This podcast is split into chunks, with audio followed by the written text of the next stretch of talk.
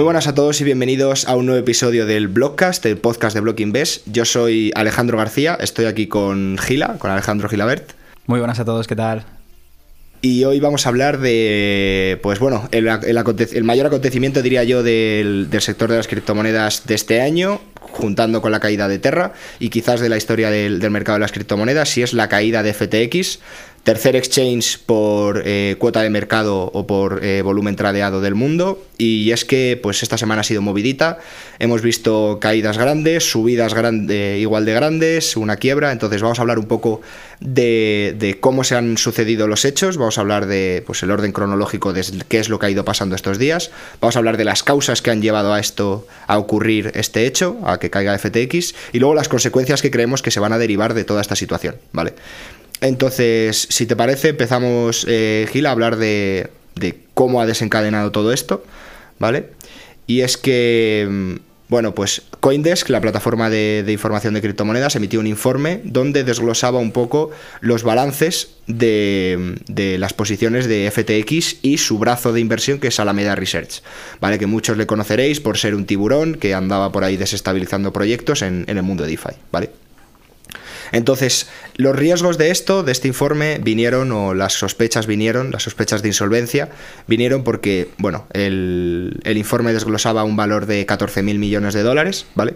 Pero lo importante es que em, este, en el desglose de estos 14.000 millones había activos muy poco eh, líquidos.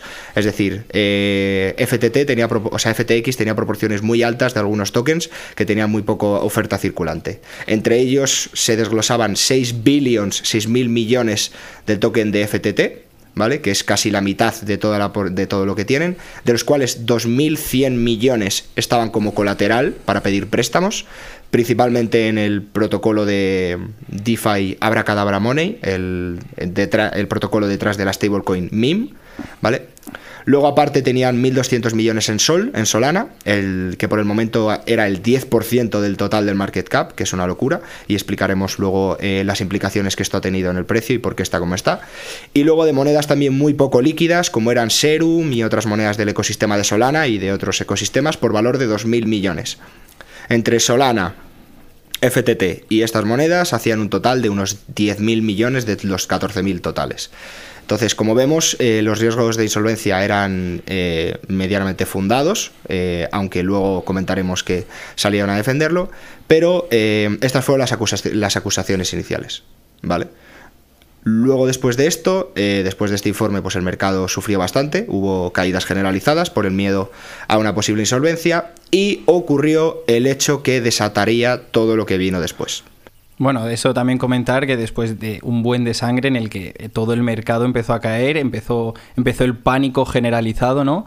Y esto llevó a un punto en el que, bueno, como comentas, sí. Sí, llegó a un punto en el que eh, CZ, el CEO de Binance, por razones que comentaremos más adelante, porque hay bastante. Eh, bueno, bastante. Mm, bastante tralla, ¿no? Bastante, bastantes elucubraciones detrás de esto.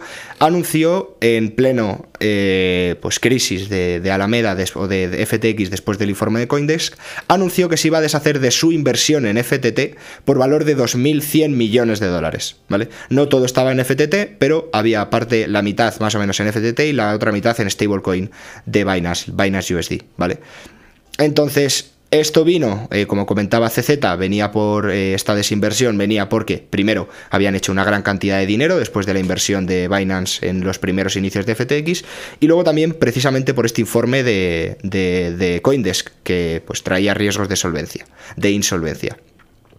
Entonces comentaremos luego que bueno, estos 2.100 millones, lo que hicieron, esta, este anuncio de venta de 2.100 millones o 1.000 millones de FTT, lo que hicieron fue que el mercado entrase en pánico, se sucediesen aún más caídas y el token de FTT se empezaba a desplomar, ¿vale? Caroline, que es la CEO de, Alameda, que como hemos comentado antes era el brazo inversor de, FTX, el que se encargaba de, bueno, pues funcionaba más o menos como hedge fund, porque Venture Capital no sería, era como más como un hedge fund, decía que dentro, para intentar salvar un poco los muebles, decía que dentro del informe de Coindesk no se reportaban eh, activos por valor de 10.000 millones que no está, que, pues eso, que existían pero que no estaban dentro del informe. Vale. Y luego también otra cosa interesante es que eh, la CEO de Alameda, Caroline anunciaba que para, para no volcar toda esta cantidad de tokens de, FTT al mercado, anunciaba que pues le ofrecía a llevar a cabo una compra, una compra-venta OTC, que OTC, como sabemos, es over the counter, que es un mercado donde no se utilizan eh, los order books tradicionales, sino que dos partes pactan un precio sobre una cantidad de activos, ¿vale? Entonces Caroline le dijo a CZ, oye, nosotros te compramos todos los FTT que tienes por valor de 22 dólares, ¿vale? ¿Qué significaba esto? Aquí entraban eh, dos cuestiones o dos, posibles razonamientos que nos llevan a, pensar que CZ podría tener un plan para desestabilizar a, FTX.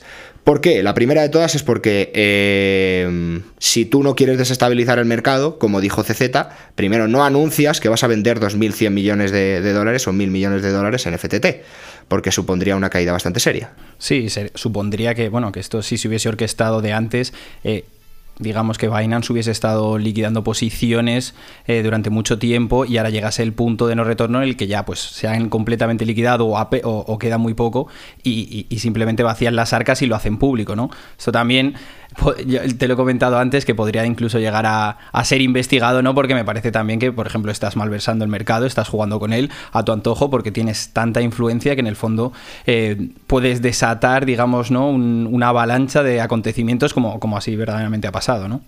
Entonces, como comenta él, no tenía mucho sentido esta notificación porque si tú tienes una cantidad de tokens tan grandes como son mil millones, en el, teniendo en cuenta que fuesen 50-50, hacerlo público y sembrar el caos en el mercado cuando ya había rumores previos no te hace ningún bien, porque el mercado va a caer y tú vas a no vas a poder lograr conseguir eh, hacer líquido tu inversión de la forma que te habría gustado.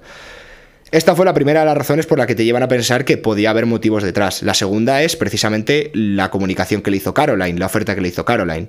Si tú no quieres desestabilizar el mercado, si tú lo que quieres es simplemente deshacerte de tu posición sin tener un impacto en, el, el, precio del token, tú habrías aceptado la oferta, por lo que hemos comentado, porque si tú lo vendes a mercado, seguramente en, ese momento creo que estaba cotizando a 24 dólares. Sí, bueno, que estás comprando con un poco de descuento, pero que no es algo para ser una oferta OTC tan grande, en el fondo no estás buscando buscando eh, sacar mucho provecho, ¿no? Simplemente salvar el ecosistema porque verdaderamente podía estar eh, tambaleándose, ¿no?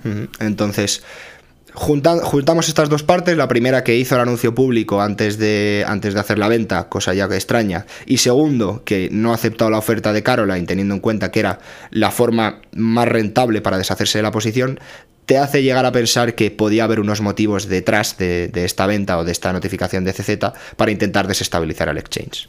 Sí, sin duda. Y bueno, un poco yendo, yendo de la mano de lo que comentas, también comentar que el otro, uno de los grandes implicados ¿no? en, esta, en esta ecuación sería eh, Sam Bankman-Fried, que era el, el, CEO de FTT, de FTX, perdón, y, a su vez em, fue, el eh, fue la persona que se encargaba, que, era en este caso tenía el puesto de CEO en Alameda Research, previamente antes de dárselo a. de cederle este puesto y dedicarse, em, digamos, eh, a pleno rendimiento al exchange, ¿no? Entonces, esta, esta correlación también es bastante importante de tener en cuenta, ¿no? De cara un poco a los siguientes acontecimientos. Y este personaje, ¿no? Que es, un, es una persona muy ilustre de, este, de este sector, ¿no? Del sector de las criptomonedas, que ha estado, ha estado invirtiendo también desde, desde, una, temprana, desde una temprana fecha, eh, publicó en su Twitter que, no había ningún problema, que FTX lo tenía todo bajo control, básicamente, que los fondos estaban a salvo, que tenía una, una equidad uno a uno con respecto eh, a los fondos que poseía FTX y que no había riesgo, ¿no? Entonces, eh, simplemente después de todo el apocalipsis que, que sucedió por redes sociales, donde se empezaron a especular, simplemente envió este mensaje y, no volvió a dar señales de vidas, ¿no? Y esto desembocó en que por la noche, pues bueno, las redes sociales empezaron a arder, empezaron a salir research, empezó el miedo generalizado después de un mercado que se había desangrado previamente. Em, esto dio, bola a, muchas incertidumbres, ¿no? Y entonces, em, a partir de ahí, eh, los siguientes acontecimientos son que FTX directamente pausa los retiros. Pausa los retiros y, esto ya, es un problema porque ya se están en plan,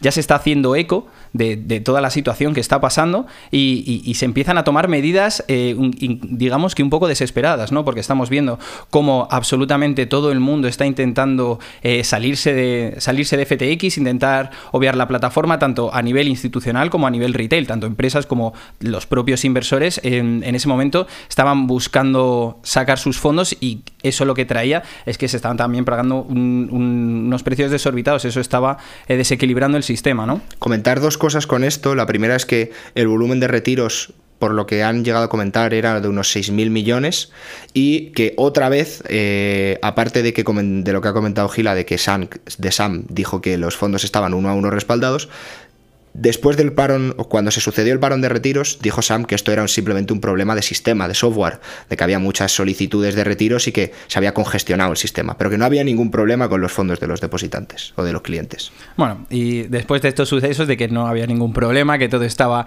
eran simplemente errores operativos, ¿no? De, digamos, de la tecnología de la plataforma, eh, se sucede un posible acuerdo entre Binance y FTX para la compra para la compra y para salvar, el, en este caso, el exchange, ya que se estaba viendo como eh, todos los rumores que se estaban sucediendo podían incluso ser, ser ciertos, ¿no?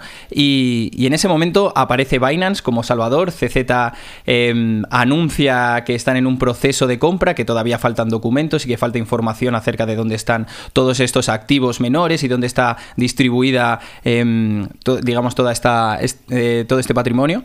Y, y bueno, a partir de ahí eh, no sé qué te parece. Yo creo que ahí eh, lo, que lo que más o menos la gente pensaba es que, bueno, que al final que que Binance otra vez iba a salir al rescate, CZ se iba a hacer la persona más importante del mundo, ¿no? Que eh, em, Sam también estaba perdiendo patrimonio y podía desplazarle, ¿no? Como a uno de los millonarios más ricos. Y en ese momento, si no recuerdo mal, BNB, la moneda, empezó a cotizar de manera desorbitada. El mercado estaba cayendo y con esta noticia no sé si fue exactamente cuando empezó a subir bastante, como alrededor, si no recuerdo mal, estaba recuperando eh, un 15% después de una caída de alrededor del 7%. O sea, lo cual todo el mercado se desangra, lo único, lo único que más se mantiene es una, son las stablecoins y algunas ni eso, y de repente Binance en, en, un pico, ¿no? Eh, parecía un cohete.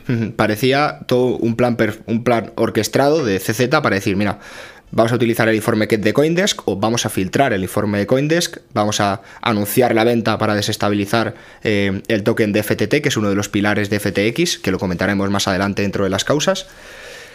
Y luego, milagrosamente, sale como el salvador para salvar a, FTX con la compra.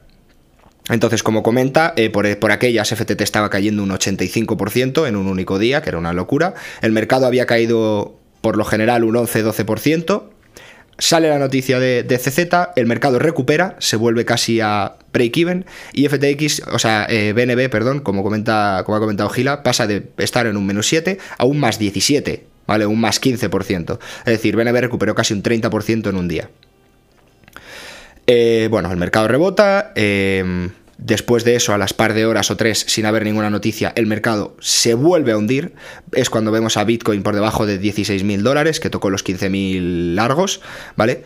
Todo esto por rumores de que muy probablemente la compra de Binance no se llegase a efectuar, porque el agujero dentro de. dentro de de FTX fuese más grande de lo esperado, ¿vale? Y al día siguiente, ¿qué es lo que ocurre? Sí, bueno, eh, todo esto comentar que la información no, no, había ningún, ningún paper por parte de las empresas, de, por, en este caso por parte de FTX, eh, la comunicación, digámoslo así, que, bueno, iba, iba a decir que era, que era poca, pero yo podría decir que era incluso nula por parte de, Sam, en apenas que contestaba eh, cada seis, depende, seis, ocho horas, cuatro horas incluso, no daba explicaciones, se sucedían los acontecimientos y se mantenía al margen, ¿no?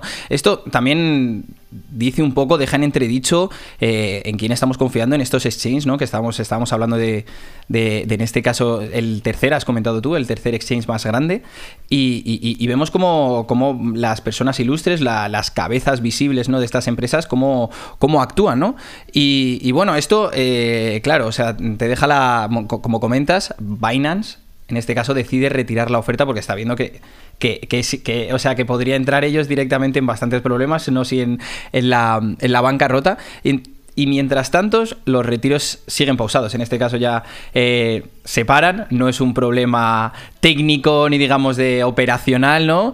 Y, y, bueno, en nadie en ese caso nadie, nadie está y nadie puede retirar, nadie puede retirar los fondos, ¿no? De, que, hay ahora mismo disponibles en la plataforma. Entonces, eh, mientras tanto, una cosa muy curiosa que sucedió que, duró poco tiempo, pero en este caso fue eh, a comentar, es el, el PEG que hubo en, en, en USDT, ¿no? En Tether, que, mientras, mientras tanto, aprovechó Alameda a la par, porque bueno, no sé si, si no lo hemos comentado, Alameda en Alameda, digamos que simplemente en el paper de FTX aparece mencionado unas 16, 17 veces. Y estamos hablando de un paper roñoso de a lo mejor 30, 30 páginas, ¿de acuerdo? O sea, que, veamos la, correlación y, lo estrecho que estaban relacionados ambas empresas, ¿no? Sí, digamos que FTX, bueno, digamos no, FTX financiaba a, Alameda a través de principalmente tokens de FTT, pero bueno, también utilizaba otros tokens, lo que no sabemos si eran tokens eh, de usuarios o de propio SAM, de la plataforma o, de quién.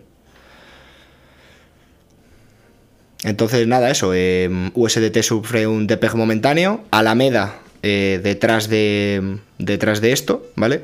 Eh, una de las ventajas que tenemos con las DeFi, con el, con el mercado de las criptomonedas, eh, bueno, con la blockchain en general, es que todo es público, ya lo sabemos. Las, billeteras de Alameda son públicas también y de FTX tenemos, creo que hay una un listado de hasta 28 wallets de FTX vinculadas eh, con Alameda. Sí, la, verdad es que eso las redes sociales han ayudado porque eh, se ha podido doxear, en este caso, digamos, eh, todas estas carteras de manera bastante sencilla. Estaban trazadas ya incluso por parte de los propios plataformas de scan. Entonces, eso en verdad era una gozada. Y luego por Twitter, o sea, podías encontrar cualquier hilo en el encontrabas todas las carteras con los movimientos y, y la verdad es que eso muy bien porque te ahorraba mucho trabajo de cara a research, ¿no? Sí, sí, que por ejemplo en análisis financiero general es muy difícil ver esto porque primero las transacciones son privadas eh, a través de euros, dólares o lo que sea y te tienes que eh, ajustar o ceñir a los cuando saquen quarters, eh, resultados de quarters o cuando hagan notificaciones. Aquí lo puedes ver, ir viendo en tiempo real. Entonces, ¿qué es lo que se vio? Que durante el depeg momentáneo de USDT, Alameda estaba metiendo cortos de por valor de unos 2 millones de dólares en USDT, es decir, está posicionando en corto. ¿Qué lo que ocurrió? Bueno, poco tiempo después retiraron los cortos con pérdidas y liquidaron unos 14 millones de dólares a través de, de Binance en apenas dos días, ¿vale? En Alameda. Y después de esto, pues lo que hemos vivido hoy, FTX oficialmente eh, rellena el artículo 11 como forma voluntaria, el que se vincula con la bancarrota de, de, las, de las plataformas, bueno, de las empresas dentro de Estados Unidos. Y dentro de esto, bueno, pues Sam emite, dice perdón muchas veces, mm, se declara culpable, pero que él... Sí, que le han cagado, literalmente uno de los tweets, no sé si era de We Fucked Up, o sea, que, empieza diciéndolo todo, ¿no? Pero una de las cosas que me llama la atención es que en ningún momento él ha, asumido nada. Ha ido siempre con mentiras por delante, diciendo que estaban uno a uno, diciendo que los retiros era una cosa de operacional, como ha comentado Gila, y no un problema de liquidez. Y, llegó un momento a decir, cuando ya se estaba viendo de que todo lo que está diciendo era mentira, llegó a decir que es que él no tenía conocimiento, que él pensaba que los fondos estaban uno a uno, que no había apalancamiento, pero que para su sorpresa, después de la situación, vio que el apalancamiento estaba en 1 por 7, o sea, 1 con 7 sobre los fondos de los clientes. Por cada dólar de clientes se sacaban 70 céntimos aparte. ¿Vale? Es un apalancamiento muy alto teniendo en cuenta que no es dinero de la empresa, es dinero de sus depositantes. Entonces, bueno, FTX se declara en bancarrota, el mercado se vuelve a desangrar y estamos en la situación en la que estamos ahora. Entonces vamos a hablar un poco las causas que nos han llevado a, o que han llevado FTX a estar donde está. Sí, porque no son pocas las causas, ¿no? Digamos que no, no, esto no es algo que haya pasado de, la noche a la mañana, que haya sido por un error puntual, sino que ha sido eh, una serie de catastróficos acontecimientos que se han sucedido uno tras otro, que, digámoslo así, o sea, casi hablando en plata, eh, se ha destapado el cajón de la mierda, ¿no? Digamos, o sea, se puede incluso decir así. Lo que se está viendo ahora es que hay un problema, ya se vio un poco con, Terra y con Celsius, pero se está viendo que hay un problema sistémico dentro del, dentro del mundo de las criptomonedas. Y bueno, comentando una de las primeras de las, una de las primeras causas, Gila, si quiere la comento yo. El principal o una de las principales causas que han motivado a esta bancarrota, igual que la de Celsius, por ejemplo, es el tema de, la inflación de balance con tokens propios de la plataforma. ¿vale? Para los que no estén muy familiarizados con las dinámicas de mercado, tenemos que entender que. Eh, o con el sistema de mercado o la forma de reporte de las empresas, tenemos que entender que los tokens de las empresas, como FTX, BNB incluso, eh, son una forma de financiación, ¿vale? Entonces, los, los, tokens de esta plataforma suelen, ser, suelen estar altamente concentrados en la propia plataforma, que suele tener la gran, o el mayor porcentaje de los fondos. ¿Vale? ¿Qué es lo que ocurre? Si la oferta circulante con respecto a los fondos totales es muy baja, es decir, si en el mercado únicamente se mueven un 10 o un 15% de los fondos totales que hay, ¿vale? Y el otro 80-90 están parados en las arcas de FTX, como ha estado ocurriendo, o Celsius, que creo que tiene un 87% de la oferta total, esto lo que hace es que se infle eh, se infla artificialmente los precios. ¿Por qué? Porque mientras que la demanda es la que hay, la oferta está muy restringida por el exchange o por la plataforma que sea la propietaria de la, mayor parte de los fondos. Entonces, esto se puede, bueno, se puede ver por, la oferta circulante y la oferta total. Entonces, esto lo que llevaba es, como digo, a inflar los balances de FTX. ¿Por qué? Porque FTX, al ser una empresa, como sabemos, bueno, como debéis saber muchos de vosotros que tengáis un poco de background financiero, las empresas se miden por activo pasivo y la resta es el patrimonio neto, ¿ok? Entonces, los fondos de, de FTX los tokens de FTT se reportan como activo dentro del balance de la empresa. Es decir, se cuenta como dinero que tiene la empresa. ¿Qué es lo que ocurre? Que estos activos realmente no valen lo que ponen. O sea, FTX podía tener 2 billions, 2 mil millones en, balance de FTT, pero realmente esos tokens no valen eso. ¿Por qué? Porque si FTX quisiese liquidar esa posición a mercado o, límite haciendo un, un TWAP, si quisiese liquidar esa posición, seguramente casi al 100% no rescataría ni el 70 ni el 60% del valor total de los fondos a, día de hoy. ¿Por qué? Porque como hemos comentado, la oferta circulante es muy baja. Si tú vuelcas esa gran cantidad de tokens al, mercado, se va a hundir el precio. Entonces, si tú mantienes la oferta restringida en tus balances y mientras vas inflando el precio a mercado eh, de tu token, lo que estás haciendo es inflar el valor de tu empresa artificialmente. Esto lo que te permite es financiarte de una forma gratuita o casi gratuita con otros fondos. Esto no es nada, esto no es nada nuevo, porque esto es lo que ocurre ya desde hace mucho tiempo en entidades financieras, o sea, en, acciones eh, durante toda la vida. Se llama pignorar acciones. Cuando hemos hablado, cuando se ha comentado en las noticias hace tiempo que Elon Musk llevaba, que valía 45 mil millones o, o como lo que sea, y que no pagaba ni un euro de impuestos, ¿por qué es? Porque Elon Musk no gasta su dinero. Elon Musk lo que hace es que tiene 20.000 millones en acciones de Tesla, las utiliza como aval de un préstamo para poder pedir un préstamo y solicita dinero. Y ese dinero es el que gasta. Con ese dinero no pagas impuestos y además no tienes que liquidar tus posiciones. ¿Por qué? Porque si Elon Musk quisiese vender sus acciones de Tesla para poder pagar, para poder comprar cosas, hundiría el precio de la acción. Entonces, para evitarse eso, lo que hace es las utiliza como aval y pide dinero aparte que eso es apalancarse en sus propias acciones, que es lo que está haciendo FTX con FTT. ¿vale? Y esto lo ha hecho también Alameda eh, usando DeFi a través del protocolo de Abracadabra eh, con el token, en la stablecoin de MIM. Es lo que ha estado haciendo, que como hemos comentado tenía 2.000 millones. ¿Cómo lo hacía? Es literalmente coge los FTT que tiene, los deposita como colateral en, en Abracadabra, pide USDCs y estás creando dinero de la nada. ¿Por qué? Porque si esos tokens, en lugar de, haberlos hecho líquidos a través de un préstamo, o los hubieses intentado vender a mercado, de los 2.000 millones que tenían no sacaban ni 400 millones. Sí, bueno, y eh, es que literalmente ese es uno de los problemas, ¿no? Eh, vemos como eh, en, este, en este ecosistema es bastante, es bastante común en general eh, por parte de casi todos los proyectos, eh, quitando, se podríamos quitar incluso a las redes, a todos los proyectos y todos los protocolos, empresas también, que se financian a través de estos toques, ¿no? Y, veamos la importancia de, si, como dices tú, estás intentando limitar la oferta a mercado que existe, estás diluyendo, o sea, estás evitando que se diluya mucho el, precio que, que en este caso tienen estos tokens, lo que estás haciendo es crear dinero ilimitado gratis. ¿Por qué? Porque ahora mismo eh, estamos en un ecosistema que eh, es, es, la jungla, ¿no? Digamos, no tienes unos protocolos de seguridad, no hay ningún estándar, no hay nada que no te permita hacer nada. Entonces, si tú eres una plataforma como estas, tienes la potestad completa y absoluta a través de mm, on-chain de poder hacer todo esto, porque digamos que esto es un algoritmo, entonces ese algoritmo que está en un smart contract no está detectando que tú estás inflando el precio de un, de un activo que tú mismamente has emitido para poder pedir prestado otra, otra, moneda, otro token o bueno, sí, en este caso, cualquier otra criptomoneda o cualquier otro token que, no tenga que ver contigo. Es decir, podría ser incluso, eh, se podría considerar como que estás blanqueando dinero que tú estás creando, ¿no? Entonces, eso es muy importante y, para mí ese es uno de los principales problemas que, ha, tenido, es, que ha tenido FTX. Es el decir, dime, dime, perdona.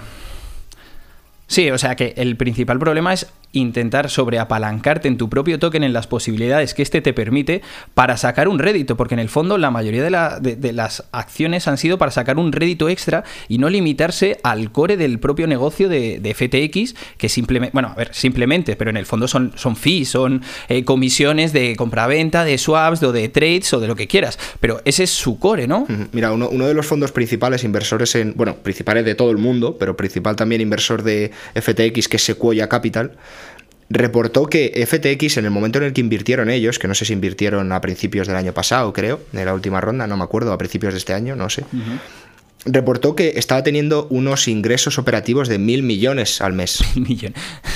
Al mes, al mes. Puedes hacer una cuenta de la, valoración que puede tener. Creo que eran mil millones al mes o al año, no sé. Da igual, era una burrada. Entonces es lo que comentas, que en lugar de ceñirse al core del negocio, estaban intentando sacar rédito por otras partes, a través de Alameda, por ejemplo, eh, con sobreapalancándose en su token y pues ha llevado a lo que ha llevado. Y una de las cosas curiosas que me ha gustado de esto, que bueno, tenemos aquí a dos frikis de las DeFi, nosotros, para los que no sepáis, somos los, los especialistas, no expertos, especialistas en DeFi porque nos dedicamos a ello. Una de las cosas que me ha gustado es que em, los toques de FTT han servido como colateral tanto on-chain como off-chain. Es decir, tenemos, por ejemplo, tenemos plataformas como Maple Finance o Clearpool que tenían préstamos de FTX. ¿Vale? O sea, había gente que había prestado dinero a FTX a través de estos protocolos que son descentralizados, pero no tanto, porque son, no son sobrecolateralizados, ¿vale? Entonces, tenemos esos préstamos y luego tenemos los préstamos on-chain sobrecolateralizados, que es decir, yo meto 120 pavos de FTT y puedo sacar 100 de otra, ¿vale? Pues hemos visto que MIM perdió momentáneamente el PEG por el miedo a, a, estas liquidaciones, pero recuperó de nuevo. Es decir, la salud del protocolo es perfecta. ¿Pero por qué? Porque creemos en programas informáticos. Si FTT deja de valer 110, se liquida la posición. Me da igual que sea SAM, me da igual que haya firmado no sé qué, se liquida, da igual. Y la gente recupera el dinero. ¿Qué pasa con Clearpool? Que son infracolateralizados, que eso no ocurre. Si FTX va a la bancarrota, o Clearpool corre con los gastos o las pérdidas de los depositantes, o se quedan sin su dinero.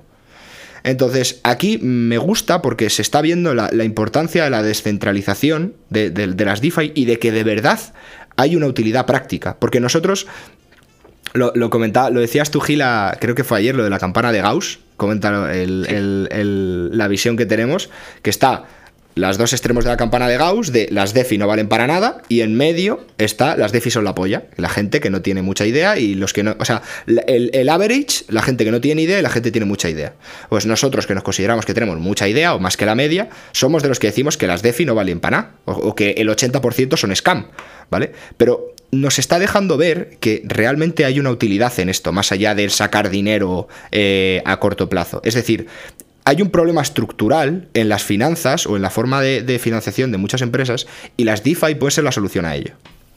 Sí, e, estoy de acuerdo, ¿no? Así es que en el fondo se ve como la mayoría de, estos tokens que se emiten por casi todas las empresas acaban siendo securities, ¿no? Que eso es simplemente para sacar, o sea, que para sacar un rédito económico, ¿no? Digamos, ¿qué utilidad le estamos dando verdaderamente a este token? ¿Para qué vale? ¿Vale para algo más que simplemente ganar dinero por una especulación? ¿Tiene alguna utilidad práctica real en un ecosistema tecnológico? Eso, eso, es una de las series de cuestiones que yo, que, que yo muchas veces me hago y digo, bueno, es que creo que no estamos enfocando bien hacia dónde tenemos que ir.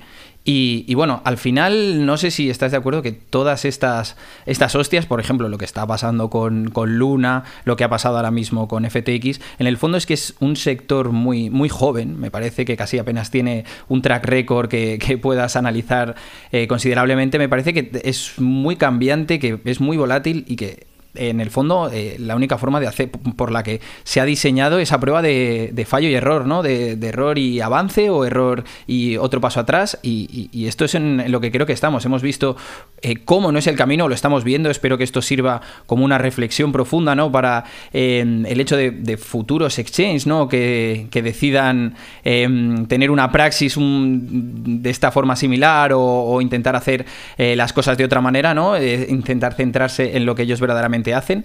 Eh, esto me parece muy importante, ¿no? Porque no simplemente es que haya pasado con FTX, sino que es que es una es algo que se está repitiendo constantemente, ¿no? Y digamos que es sistémico, efectivamente, y, y, digamos hacia dónde esto en qué va a desembocar, porque esto lo único que hace, bajo mi juicio, es hacer que hacernos perder credibilidad, ¿no? Que esto simplemente es un juego de payasos, es un circo y que verdaderamente es una estafa y no vale para nada. Y esa es la sensación generalizada que yo creo que tiene la gente después de estos em, de estos brotes del mercado cuando se desangra, no sé, no sé tú, pero yo he tenido a lo mejor 6, eh, 7 personas que me han escrito ajenas completamente al sector cripto que me han preguntado qué estaba pasando, qué pasa, que esto esto no puede ser.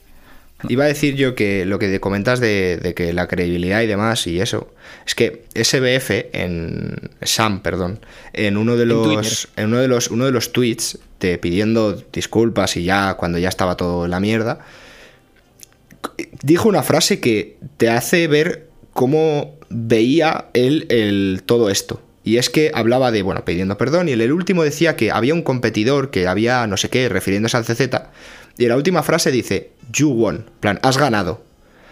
Y es como, no es un juego. Son cientos de miles de personas o millones de personas que tienen dinero ahí dentro y que lo van a perder. Entonces no es un juego, no es You won. No, no es un juego de ajedrez o no es el... Eh, nada, no es el Call of Duty. Entonces te hace ver cómo, cómo vislumbraba él eh, todo este tema de, de exchange y tal. Y bueno, otra de las otra de las razones, eh, otra de las causas de que esto haya llegado donde ha llegado, eh, si quieres comentar a tu Gila, que me estabas diciendo antes que mm, el tema de la reserva fraccionaria, el que no somos tan distintos realmente, o FTX no era tan distinto de lo que se supone que venimos a cambiar. Sí, claro, bueno, ese es, uno, de uno de los problemas, ¿no? Que para, bueno, supongo que la mayoría lo sabréis, pero la reserva fraccional simplemente es que cuando tú estás emitiendo, cuando tú, eh, por ejemplo, dejas dinero en, en, el banco, ¿vale? Por ejemplo, dejas mil euros, pues eh, a lo mejor simplemente el banco está conservando, digamos, un 10%, 100 euros, está conservando de, tu, de tus fondos totales, ¿no? El resto los está reutilizando, digamos, para hipotecas, para préstamos, para cualquier cosa, ¿no? Digamos, él lo está reutilizando ese dinero. Entonces, esto es esta forma tradicional, eh, una de las cosas que ha hecho FTX es eh, reamoldarla al, sector cripto y hacer exactamente lo mismo. Hacer exactamente lo mismo. Y claro, eh, en este caso no es algo que sea tan sencillo, no tienes el poder que tiene un banco en este caso para hacer todo ello. Y, bueno, hemos visto como que mm, verdaderamente no es una. No es, bueno, ya lo comentó CZ que lo, puso en un tuit muy, en un, muy, gráficamente, que, básicamente decía que, no se podía tratar como las finanzas tradicionales, que esto, que literalmente que tampoco, lo que comentas un poco tú, que esto no es un juego, que no se puede jugar con el dinero de la gente libremente cuando no hay una, eh, digamos, un, un, un patrón, digamos, o un, un, organismo como la SEC o algo por detrás, que simplemente esto en, el fondo es el, libre mercado, es lo más, eh, bueno, digamos, libre mercado, entre comillas, pero bueno. La primera, la primera razón por la que, perdona que te corte, la primera razón por la que esto no es lo mismo que las finanzas tradicionales es que, por ejemplo, en Europa tú si estás en el banco y el banco tiene algún problema de quiebra o, problema de solvencia y demás, tú tienes el fondo de garantía de depósitos donde se te puede eh, recompensar por un valor hasta 100.000 euros.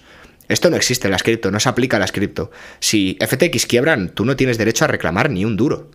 ¿Vale? Entonces, esa es la primera razón para que no es lo mismo.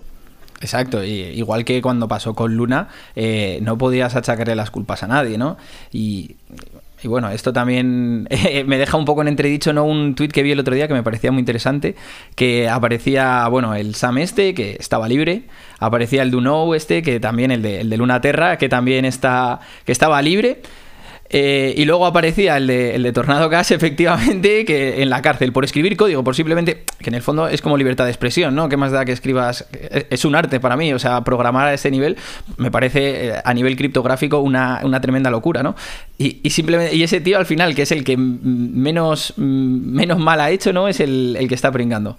Entonces, pues bueno, también deja que... Sí, es que... Por ejemplo, Terra eh, llegó a valer las dos, las entre Terra y USD, o sea, entre Luna y UST, creo que llegaron a valer 60 billions en total, que se esfumaron. Eh, no sé si FTX, ¿cuánto podría tener en fondos? 20, si ellos propios tenían 24 billions, algo así. Mucho, no sé. Entonces, estas personas que están estafando, porque realmente aunque no sea o todavía no se haya catalogado como estafa, real, no es una, una buena práctica. Por ejemplo, lo que está haciendo también Celsius, es decir, tú no tienes licencia. O sea, una de las cosas que, que tenemos que entender es que los bancos por lo menos tienen licencia para crear dinero, para imprimir dinero a través de la reserva fraccionaria. O sea, son los únicos que tienen la, la potestad legal de mantener solo un porcentaje en reservas y poder prestar el resto. Todas estas plataformas cripto viven en un limbo. Entonces, no tiene esa potestad legal todavía porque no existe, es un, es un gris, pero no existe esa potestad legal y por eso está en la calle. Entonces, estas personas que han hecho perder, te diría que cientos de miles de millones a, a familias, están en la calle y una persona que ha escrito código simplemente para preservar la seguridad o, la privacidad de tus transacciones está en la cárcel. Te hace ver o te hace pensar en la situación en la que nos encontramos y cuáles son los motivos que realmente llevan a los gobiernos a hacer lo que hacen. Entonces, Otra, otras, eh, siguiendo con las, con las causas que tenemos, uno, la inflación del balance de activos de FTX por FTT. Dos, el sobreapalancamiento o utilización de reserva fraccionaria eh, con los fondos de los usuarios. Tres, grandes inversiones en publicidad. Recordemos que no sé si es el estadio de los Lakers, que se llama FTX Arena. Estoy dudando porque también sé que hay otro con, con crypto.com y no recuerdo exactamente. Sé, que hay un estadio tocho, no sé si es de los Lakers, Warriors o quién, que se llama FTX Arena, ¿vale? Entonces, tenemos FTX Arena, tenemos la Super Bowl, el gran anuncio de FTX en la Super Bowl, eh, que también vale una pasta, y muchas otras inversiones en publicidad, por ejemplo, fue, eh, yo que sé, sponsor de Tomorrowland, creo, eh, sponsors en, en Fórmula 1, en muchos sitios, mucho dinero hay ahí. Entonces, muchas grandes inversiones en publicidad que se han visto que Sí, que ese dinero es, digámoslo así, son fondos que han salido de la nada, de, esa, eh, de ese crecimiento artificial, de ese crecimiento artificial de su token, se han financiado eh, de una manera espectacular, han hecho crecer el exchange. Porque vamos, yo creo que hace año, año y pico tampoco era tan conocido, ¿no? Digamos que... O sea, se ha posicionado en el mapa como la mejor, vamos. No, no, no, ha sido un crecimiento espectacular, vamos. Y la hemos visto que, pues, por o de forma directa, indirecta o de tercera parte, son fondos de los clientes. Luego también inversiones en cuando la movida de Terra Luna, que esto también, cuando el de PEG de UST y demás, que esto fue uno de los principales problemas, que yo creo que esto también, o sea, creo que todo esto está viniendo de eso, de ahí, de ese momento en el que mucha gente estuvo atascada, mucha gente, instituciones a palos, o sea, mira, para que os hagáis una, para que tengáis una idea, yo trabajo en una, en una startup cripto aquí en España que conozco, bueno, a otras empresas y una que se encargaba más o menos a lo mismo que nosotros, que era competencia, tenía una cuenta de estas de que te dicen, por tus depósitos te damos un 3%. Y claro, una persona que no está eh, puesta en cripto dice, coño, un 3%. Pero una persona que sabe de cripto dice, ¿de dónde viene ese 3%? Entonces me metí en la página de términos y condiciones de ese vault y después de la caída de Terra ponía que los rendimientos venían de Anchor Protocol. Entonces, si estaban ellos, no voy a decir el nombre porque tampoco quiero movidas, pero si estaban ellos, ¿quién no estaba? O sea, es que está todo el mundo metido en el ajo. Entonces, creo que de ahí, de esos, ¿cómo se dice? De esos barros, estos lodos, o de esas. Sí, creo que es. Creo que es algo así. Entonces, de ahí, BlockFi, que es a donde íbamos ahora, BlockFi y Celsius. Celsius directamente voló. Y BlockFi fue rescatada por FTX por un valor de, creo que eran 240 millones de dólares. Entonces, otra inversión más de 240 millones en un pozo que tenía un agujero bastante grande. Porque literalmente lo que ha pasado con BlockFi y FTX ha sido exactamente lo mismo. Eh, problemas de solvencia, de liquidez, parado de retiros, ¡pum! Bancarrota. Y luego Voyager también. Entonces, ahí tenemos más cositas de destinar dinero que no tienes a intentar crecer el exchange de forma artificial y poco sostenible. Luego, em, bueno, Alameda apostando contra el mercado DeFi. Hemos visto que Alameda... Sí, que eso también me parece bastante o sea, que es un poco la forma de unir todos los puntos, ¿no? Porque digamos que sí, esto yo, yo diría que tuvo el estallido de salida con, con Luna Terra. Y claro, eso desembocó en, un terremoto de para mucha gente, ¿no? Y en, y en, este caso, Alameda se benefició bastante del hundimiento de proyectos criptos, ¿no? Que esto también es una de las cosas que, CZ, bueno, directa e indirectamente ha achacado a, Sam Bank Friedman. Lo, dijo, lo dijo directamente, que una de las, cuando le achacaron, cuando le, metieron mierda por decir eso de, que vendía los tokens de FTT, CZ dijo que él no quería estar como parte del accionariado de una empresa que se encargaba de, o que se dedicaba a desestabilizar el mercado que ellos mismos estaban creando o defendiendo. Claro, claro, porque que sepamos que, Binance eh, entró en una ronda muy temprana y que sacó mucho dinero, que ha sacado mucho dinero con, esta plataforma, ¿no? Entonces, digamos que eh, es verdad que ha entrado al principio y por eso también se salió, pero, pero digamos eso, que no estaban de acuerdo con las directrices que se estaban tomando y yo creo que aquí también hay un componente de, egos que están luchando entre ellos y, que creo que no iban por el mismo camino y que eso también ha derivado en, todos estos acontecimientos. También que Sam había perdido bastante credibilidad con una, un, paper que sacó eh, acerca de las, lo que opinaba aquel que debería ser la regulación en DeFi ¿vale? Entre otras cosas, lo que decía es KYC para absolutamente todo, que bueno, eh, sí y no. Y una de las cosas que me llamó la atención, que era algo bastante digamos que si tú eres una persona como CZ o como SBF, que son personas influyentes dentro del sector cripto, y que si están ahí es porque tienen cierto componente de eh, pensamiento político o, ideológico eh, en línea al libertarismo, a estar eh, a favor de la independencia y demás, hizo un comentario que no se cuadraba nada con, la tónica o el discurso general dentro de Scripto, y es que decía que todas las plataformas, todas todos los protocolos DeFi que estuviesen relacionados con el intercambio o cualquier operación financiera con criptos, deberían de cumplir la licencia o deberían de tener la licencia de broker dentro de, de Estados Unidos. Cuando directamente, o sea, realmente lo que son las plataformas DeFi son frontends. Tú esto gira lo tienes que saber mejor que yo, pero realmente lo son, son un frontend. Entonces, ¿cómo un frontend, un cacho de código en CSS y, cuatro operaciones por detrás, tiene que tener una licencia de broker? Nada, sí, o sea, no, no, tiene ningún sentido eh, esas afirmaciones. Pero, pero en absoluto, o sea, sí, sí, yo tengo un background tecnológico y es que eso no, no tiene ni, pies ni cabeza. Te hacía yo una idea de dónde estaba yendo SBF o cuáles eran sus intenciones.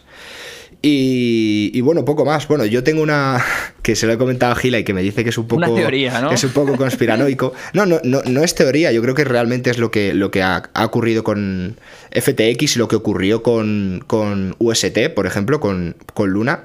Y es que estos protocolos o estas, eh, estos negocios son sostenibles hasta que una persona dice que no lo son. me explico son una estafa o están llevando prácticas poco lícitas, ¿ok? Pero aquí el problema que estamos viendo es que todo esto viene de la convertibilidad. Del problema de convertibilidad de cuando alguien quiere retirar sus depósitos, ¿ok? Si Luna no hubiese tenido ese cuello de botella de redenciones, eh, redemptions de Luna, de, de UST por Luna, y no se hubiese hecho el DPG inicial que llevase a crear la espiral, creo que seguiría existiendo. El problema es que hubo un shock que hizo, un shock en, el punto de la convertibilidad, que hizo que eso petase y ya de ahí espiral para abajo. Sí, que ves el punto de no retorno en el que ya. Claro, todo, todo funciona, o esto funciona hasta que una persona con el poder suficiente dice que no funciona. Entonces, en ese momento, ese mensaje es lo que causa que esto deje de funcionar. Porque si FTX, o sea, si FTX, si CZ no hubiese dicho, ¿tú crees que si CZ no hubiese puesto ese tweet estaríamos donde estamos ahora? Yo eh, te diría, la respuesta corta es no, la respuesta larga sería quizás, porque todo esto que se estaba haciendo llegaría a algún punto en el que tendría que tendría, tendría que salir, ¿no? Es decir, esto podría Podría haber aguantado quizás seis meses más, un año más, dos años más, o, indefinido hasta el punto de no retorno en el que hubiese crecido lo suficiente el entorno que no se hubiese, que no se hubiese necesitado que una persona pueda ser capaz de desestabilizar un, sistema entero. Esa es. sistema o, entero. O, hasta el punto de que genere suficiente caja con los fondos de los clientes que ya no necesites hacer esas malas prácticas. Entonces, obviamente esto, por en algún momento o en otro, tendría que haber petado, pero creo que esto funciona con un. Porque el cuello de botella está en la convertibilidad. Es como USDT, que lo hablábamos antes, el DPEG, que te lo comenté, creo que fue a ti y a, Cuesta, que no estoy seguro, de que lo, leí por Twitter, ¿vale? Esto no es una opinión mía, pero tiene toda la razón del mundo y he estado pensándolo y creo que es. Es muy buena, sí, sí, sí. El DPEG de USDT o sea, Alameda, estamos hablando, eh, volviendo al principio, estamos hablando de que Alameda ayer puso cortos por valor de 2 billones de USDT. El problema de USDT no es el mismo que el de UST, de Luna, ¿vale? Eso es algorítmico. El problema de eso es que si hay una desestabilización en, el valor de Luna, que haga que cada vez la convertibilidad sea más grande, esto es una bola de nieve que al final acaba que se vaya a la mierda. Con USDT, USDC, Binance USD eso no pasa. ¿Por qué? Porque hay convertibilidad directa a USDC, o, sea, a USDs. Entonces... A dólar, digamos, para entenderlo bien. A dólar, perdón, sí, a dólar, perdón. Para que USDT se hunda, no tiene que haber convertibilidad a dólar. Tiene que haber un, problema con la convertibilidad a dólar. ¿Por qué? Porque siempre y cuando haya convertibilidad a dólar, no hay problemas. Tú compras más abajo y haces arbitraje, ¿vale? Entonces, ¿cuál es, ¿cuál es la cuestión aquí que siempre se habla con USDT? De que puede ser que tenga, o sea, puede ser que los dólares estén en, activos poco líquidos, es decir, que no se puedan convertir en dólar muy rápido. De esta forma, si imaginaos que hay unas, eh, hay gente que quiere convertir 2 millones de USDT a dólar, pero Tether solo tiene disponibles 400.000, ahí sí que puede haber un DPEG serio, porque estamos hablando de que hay un problema de convertibilidad. Entonces, si Alameda hubiese querido desestabilizar USDT o si alguien quiere desestabilizar USDT en condiciones, tiene que hacerlo un fin de semana. ¿Por qué? Porque los activos de, de Tether están en bonos, están en... En, banca tradicional, en... en, bueno, en, finanzas tradicionales. sea, sea, donde estén, si en bonos, letras del tesoro, letras corporativas o donde estén, pero están en activos tradicionales. ¿Qué es lo que ocurre? De lunes a viernes funciona sin problemas, los fines de semana no. El mercado, está, el mercado tradicional está cerrado los fines de semana.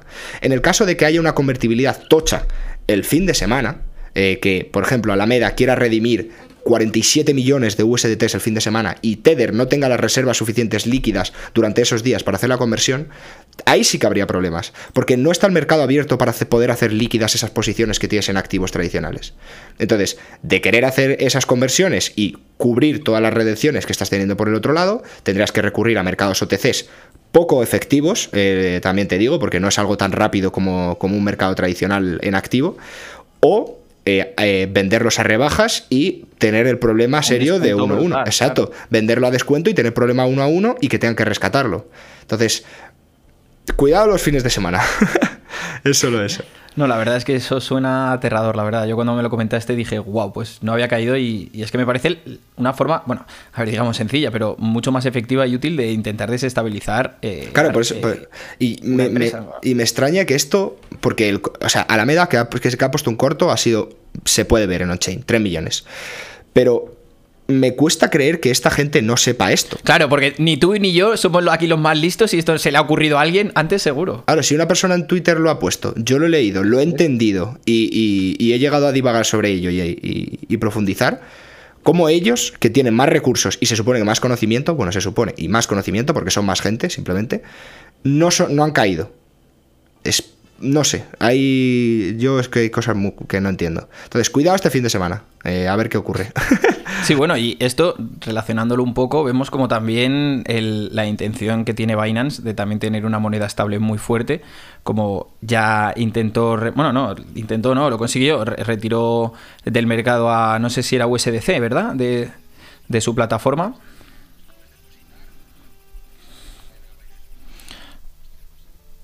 Exacto, y luego ahora, mismo las stablecoins eh, por excelencia son BUSD en esa plataforma, también está Tether, eh, USDT, que bueno, que visto, visto, lo, visto lo visto, eh, yo haría la conversión, ¿no? Por lo menos lo dejaría en BUSD porque... O sea, puedes depositar que se te convierten a Binance USD, en plan, no puedes tener USD dentro de la plataforma. Mm. Es que el problema es que hay mucha gente detrás de USDT. Porque Hay mucha gente, rumores de USDC y de Binance USD no ha habido. Ese es USDT. Y los tíos realmente están intentando hacerlo bien, porque cada cierto tiempo sacan un informe de las reservas auditado, que bueno, que esté manipulada la auditoría o no, ya es otra cosa, pero están ahí. Sí, sí, digamos que, o sea, que siempre ha tenido muy mala fama desde el primer momento con la colaterización que tienen sus activos y, y no me parece eso tampoco tan desdeñable, ¿no? Entonces, bueno, creo que ya hemos tratado bastantes causas y ahora vamos a tratar, vamos a hablar un poco de qué es lo que esperamos nosotros que ocurra eh, tras esto de FTX. Bueno, también comentar que esto, no sé si ha sucedido esta misma mañana o esta tarde, ¿no? Eh, el tema de Justin Sun, otro personaje ilustre en este sector, que no, sé si tiene el puesto de CEO o, es otra cosa, pero bueno, es el CEO de Tron, si no recuerdo mal, de la criptomoneda TRX. Y, bueno, ellos han anunciado que, que, a FTX sí que van a hacer una conversión uno a uno de los activos que tienen en la plataforma con su red. Y, bueno, esto ha desencadenado, hemos visto antes la gráfica que Tron, que bueno, que es una moneda, eh, no sé ahora mismo el, el, supply que tiene, pero que siempre ha cotizado alrededor de los céntimos, eh, ha llegado a picos de 2 dos y pico, no 2,5 si no recuerdo mal ha subido un 3.600% dentro de FTX solo. Porque el problema es que hay muy poca liquidez en FTX y que como no hay oportunidad de hacer arbitraje porque está cerrado, pues ahí los precios son cosas. Tenemos un colega que pues por desgracia tenía dinero en FTX, ha intentado sacarlo a través de Matic y nos, eh, nos ha enseñado las, las órdenes de compra de Matic y tenía partes, porque no se, la, no se la ha comprado todo al mismo precio, tenía partes compradas a 34 dólares. Matic a 34 dólares. Al final la pérdida ha sido, creo que ha sido un 15-20%, pero 34 dólares Matic. O sea, te haces una idea de lo jodido que está dentro FTX. Lo que no entiendo es por qué no paran las operaciones. Porque ahí lo único que estás haciendo, estás forzando a la gente a permar pasta. Y bueno, otra, otra de las conspiraciones, ¿no? Digamos que han salido es el hecho de que hay ciertas carteras, ¿no? Que bueno, no, conspiraciones, ¿no. Bueno, sí, en el fondo es que se puede, se puede trazar y se puede doxear, que son eh, gente que conoce directamente a Sam, que les han habilitado mágicamente los retiros, ¿no? Eh, Está viendo retiros de FTX y principalmente de Bahamas. Y he visto yo una cosa que no he entendido del todo, pero debe ser que a través de los, de los NFTs tienen, como por sistema de reporte que tienen interno, podías hacer retiradas por NFTs. Y había NFTs pujados por 50 mil dólares, por 60 mil dólares. NFTs de mierda. Sí, dentro de la plataforma, ¿no? Que se, sería como eh, la puerta trasera, no se, no se habrían dado cuenta de eso o lo habrían intentado hacer. lo que están haciendo es eso, que mucha gente de Bahamas está vendiendo, o sea, si está vendiendo la oportunidad de sacar dinero del exchange. Es decir, te está diciendo, yo te saco el dinero del exchange a cambio de esta pasta, ¿sabes? Porque los de Bahamas sí que están pudiendo retirar dinero, porque se puede ver on-chain. Se pueden ver las carteras de FTX, se está viendo que sí que está habiendo retiros. Pero si tú intentas hacerlo, no vas a poder. FTX también tiene su sede, una empresa, su empresa principal, está en las Bahamas, mientras que también tiene eh, otra empresa secundaria, ¿no? Que es FTX US, que es, aquella que, ha entrado, que que ha solicitado el no me acuerdo cómo se llama, ¿no? El documento número 11, ¿cómo lo, lo has dicho antes? Sí, el 11. Eh, bueno, el plan de, de, bancarrota. Diciendo que esto era cosa aislada de ftx.com, que la, la, filial o, la, o la, rama de Estados Unidos estaba segura y no. Del todo, ¿eh? O sea, entonces ha sido un poco todo muy feo, muy, muy feo. Y nada, vamos a hablar de las consecuencias ya, pues ya llevamos cerca de una horita, vamos a intentar ir cerrando, vamos a hacer recapitulación de lo que pensamos que ha sido esto. Hasta aquí, porque esto, claro, o sea, ha pasado hace tres días y... Estamos grabándolo el 11 de noviembre a las 8 de la tarde, a ver qué ocurre en los próximos días. Entonces, bueno, la, principal secuencia, consecuencia, que no es que pensamos nosotros, es que ya ha ocurrido, es que los exchanges están empezando a hacer proof of reserves, que para lo que no sepáis lo que es, es simplemente una auditoría externa, una, empresa de auditores externa, audite realmente cuáles son los fondos que tienen las billeteras y hagan públicas estas billeteras, para ver que los fondos de los clientes están vaqueados uno a uno. Entonces, Binance apenas, creo que fue eh, a, las 7, 8 horas, el día siguiente, ya, ya tenía el proof of Reserves. Creo que Crypto.com también lo ha hecho. Y, y Kraken está en ello. Y KuCoin creo que no, creo que no sé KuCoin, la verdad, no estoy al tanto. Pero que Binance lo ha sacado sí, que Crypto.com lo ha sacado sí, que Kraken ha comentado que están en ello también. Y supongo que Coinbase, por tema de regulación, como ellos sí que están cotizando eh, en Estados Unidos, no creo que tengan mucho problema y que tarde, sino que será una cuestión temporal, ¿no? una de las cosas curiosas que he visto yo de Coinbase es que no sé hasta qué punto es verdad, lo he visto en distintas, lo he visto en Twitter y me he estado informando en internet y he visto en varios sitios de que está habiendo una actividad inusual en opciones put para diciembre a 35 dólares. Ahora cotiza a 50 y pico. Entonces, a ver qué ocurre. Pero este tipo de cosas suele ser porque hay algún insider por dentro que está intentando sacar rédito. Entonces, que hablado de más. Lo mismo volvemos a este podcast y descubrimos otra quiebra. Sí, a, lo mejor tenemos que ponernos la medallita, ¿no? Claro, claro. No, pero es, estos son solo rumores y, bueno, o sea, la actividad en opciones está ahí, pero que, bueno, puede ser algún degenerado, ¿sabes?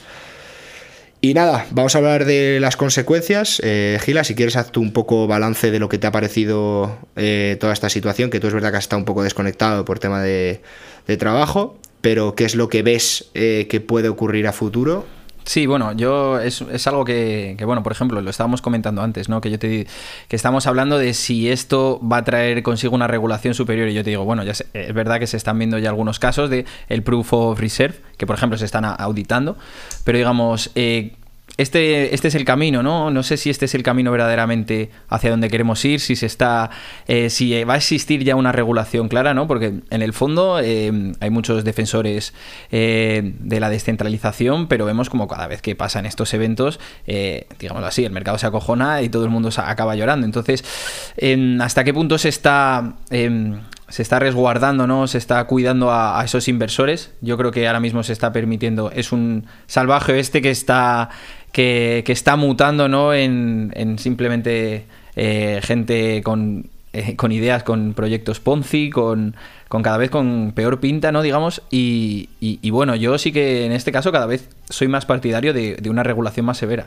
Y más en este caso, por ejemplo, a todo el tema de los exchanges, que digámoslo así, es la puerta que, que lleva al mundo de las criptomonedas, porque no lo vemos ahora mismo, es que ahora mismo, o sea, menos en un caso aislado, tres, cuatro cosas que se pueden hacer, es imposible entrar on-chain eh, si no es por un tercero o, o, o, sea, tienes que pasar, si quieres hacerlo todo tú, sin, sin nadie más, necesitas pasar por un...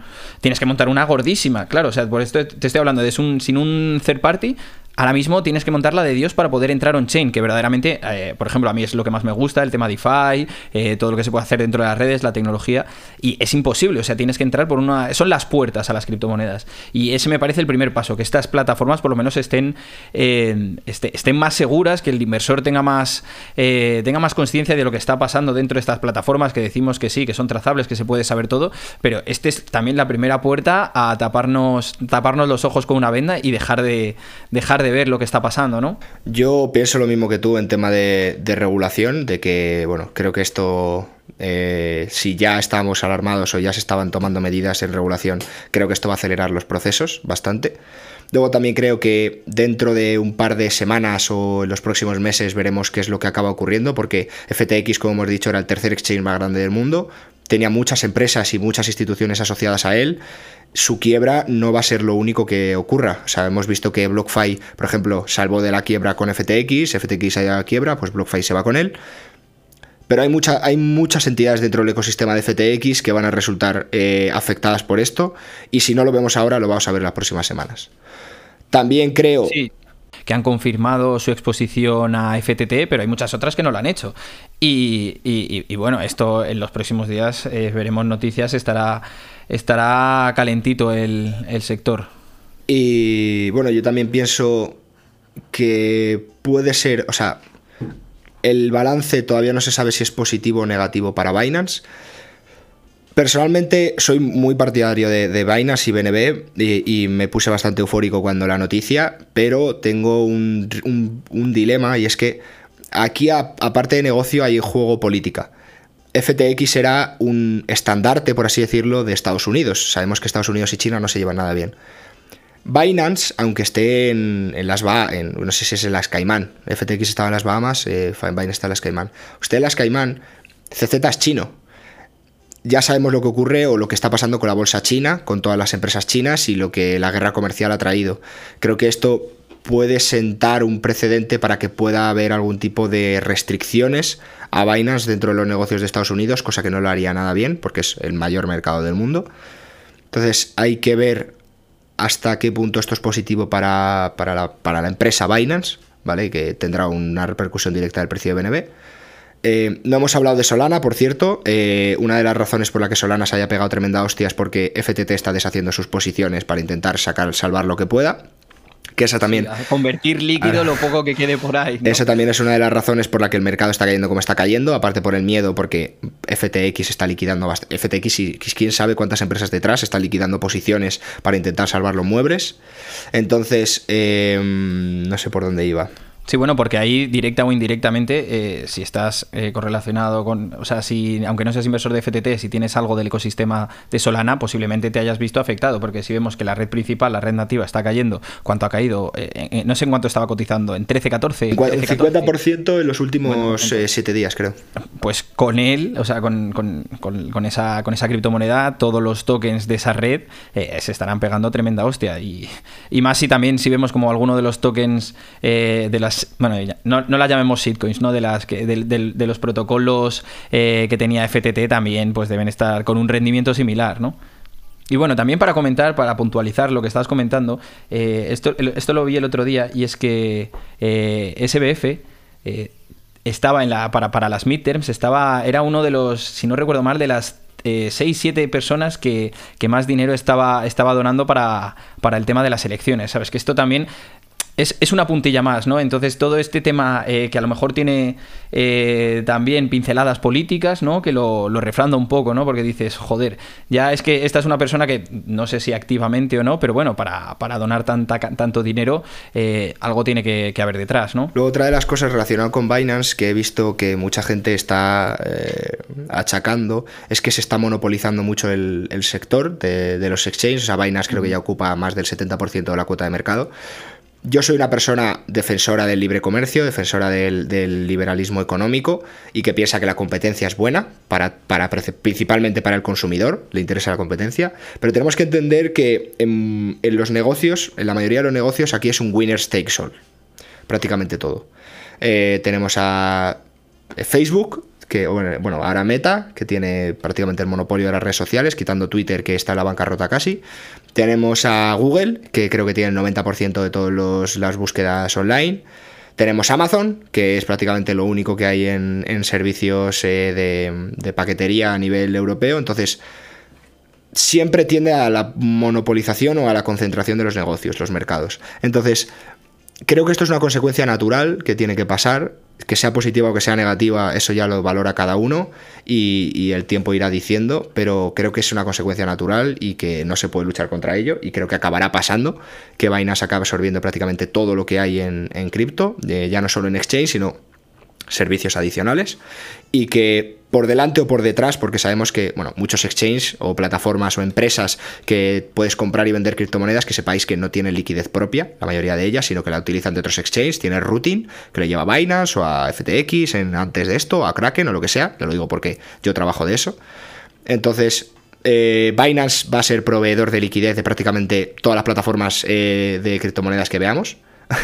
y esto va a pasar. Entonces, lo que digo, que sea positivo o sea negativo, lo tiene que valorar cada uno de acorde a su juicio político o, de ideología y veremos, iremos viendo cómo se, cómo se suceden los hechos. Y luego también, pues, entran los riesgos de monopolio. Claro, yo iba más por ese lado, ¿no? A mí es verdad que no me convence tanto, pero es que eh, la carta ganadora parece invertir en BNB porque es que se está comiendo el mercado y ahora mismo lo hemos visto, ¿no? Si, se, si, no, si, si no se ha si un exchange ha intentado no crecer de manera orgánica, digámoslo así, es decir, en este caso con, sobreapalancándose y creciendo artificialmente, eh, hemos visto que al final no es el camino y que le ha allanado muchísimo a, a, Binance. Entonces, esto también, como comentábamos antes, que digamos que los exchanges son la puerta a las criptomonedas. Si lo estás limitando tanto, es le estás dando mucho poder a, a, Binance, que puede ser tanto bueno como malo, porque al final puede dominar y, si acaba teniendo una cuota muy grande del mercado, al final eh, tendría la mayoría de fondos y tendría una dependencia, como tú has comentado, que provee liquidez a un sinfín de proyectos. Esto podría desembocar en pues una, espiral incluso mayor de las que, bueno, no, obviamente mayor, o sea, digamos, ahora mismo si se cae Binance, eh, no, no, me extrañaría ver a Bitcoin en 3.000 dólares, vamos, tranquilísimamente. Sí, la cosa es que se concentrarían, se concentraría el riesgo, pero es lo que digo, igual que pues, si te fijas en, en, automoción, es verdad que hay muchas marcas, pero ves que 3-4 conglomerados tienen prácticamente todas las marcas del mercado, eh, por un momento o por otro. No, pero también me parece que, por ejemplo, digamos, si, si en el fondo, digamos que las criptomonedas eh, sirven como algún medio de pago mucho más útil y actual, ¿no? Eh, en ese caso, disponer solamente de ese proveedor, si no es on-chain, eh, me parecería bastante bastante limitante, ¿no? A ver, luego también está el tema de los precios, que si tú tienes que competir con otros, pues obviamente vas a, vas a tirar precios. En el caso de que te encuentres prácticamente como único player, vas a poder exprimir más al consumidor. Eso ya son las prácticas que tenga cada empresa. Eh, por ejemplo, eh, Binance o, o sea, Binance, perdón, Amazon, por ejemplo, hizo eso. Hizo eh, al principio, bueno, igual que Amazon, muchas empresas o Airbnb tiran los precios al principio para intentar ganar base de consumidores. Todas las empresas B2C son así. tiran los precios para ganar base de consumidores, masa de gente que crea un efecto red y una vez acaparas gran cuota de mercado, a subir precios. Y puede ser que eso es lo que acabe ocurriendo, porque otra de las cosas por las que Binance, eh, o sea, otra de las cosas que ha podido desembocar esta situación de escasez de liquidez de FTX es que meses atrás Binance había ofrecido las, las 0% fees en Bitcoin, en todos los trades que tuvieran que ver con Bitcoin, y se vio un flujo de, de Bitcoin desde FTX hasta Binance. Entonces eso también puede ser que drenase bastante la, la liquidez de de FTX. O sea, sí, de FTX. Entonces. Bueno, pero de todas formas, esas praxis me parecen mucho más reglamentarias o legales, ¿no? Que, por ejemplo, desestabilizar a través de Twitter de, oye, mira, estás arruinado. Y a lo mejor te he sacado yo el, report, que, digamos, es que eso. Es que la, procedencia de eso es dudosa. O sea. Tú piénsalo, o sea, tú piensa.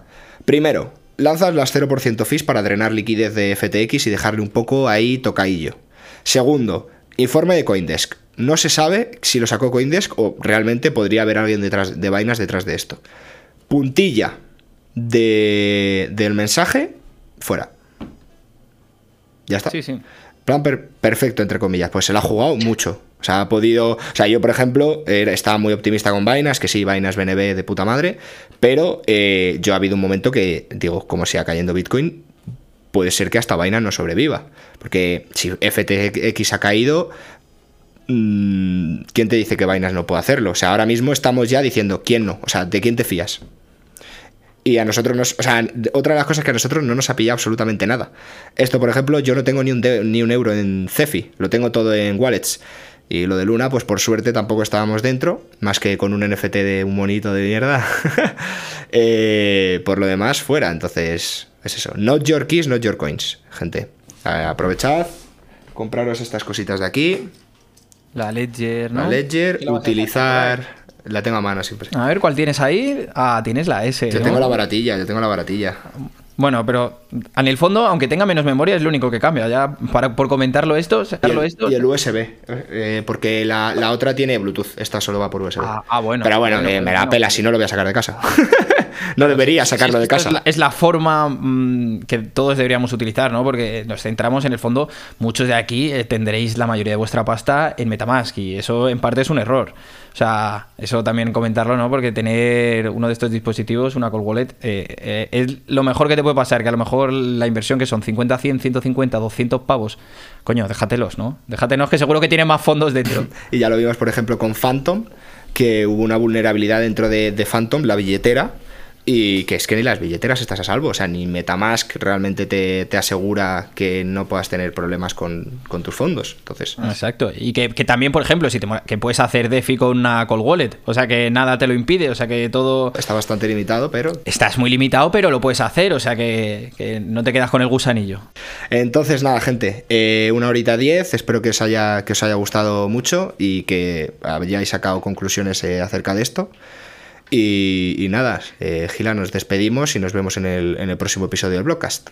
Sí, por mi parte un placer y nada, nos vemos a la próxima. Recordarnos en redes, Twitter, arroba barra baja, o sea, arroba barra baja, subimos tres hilos a la semana, todas las semanas. Y en Twitter, o sea, en Instagram, arroba secas. Entonces nos seguís esas dos redes y nos vemos por allí. Y si no, pues también os podéis suscribir a nuestra newsletter, que toda la semana subimos contenido muy premium, que la verdad es que eh, está, está yendo bastante guay, estamos, nos está gustando bastante y, bueno, es otra forma. Así que, eh, buena acogida también por parte de la gente. Muchas gracias a todos los que leéis la newsletter, porque tenemos casi un 50% de, de tasa de apertura, que es una locura. O sea, estamos nosotros encantados y hemos recibido mensajes positivos, así que muchas gracias a todos. Y para suscribiros a la newsletter, www.blockinvest.es barra newsletter o podéis poner www.blockinvest.es y tenéis arriba en el menú el, el enlace a la newsletter.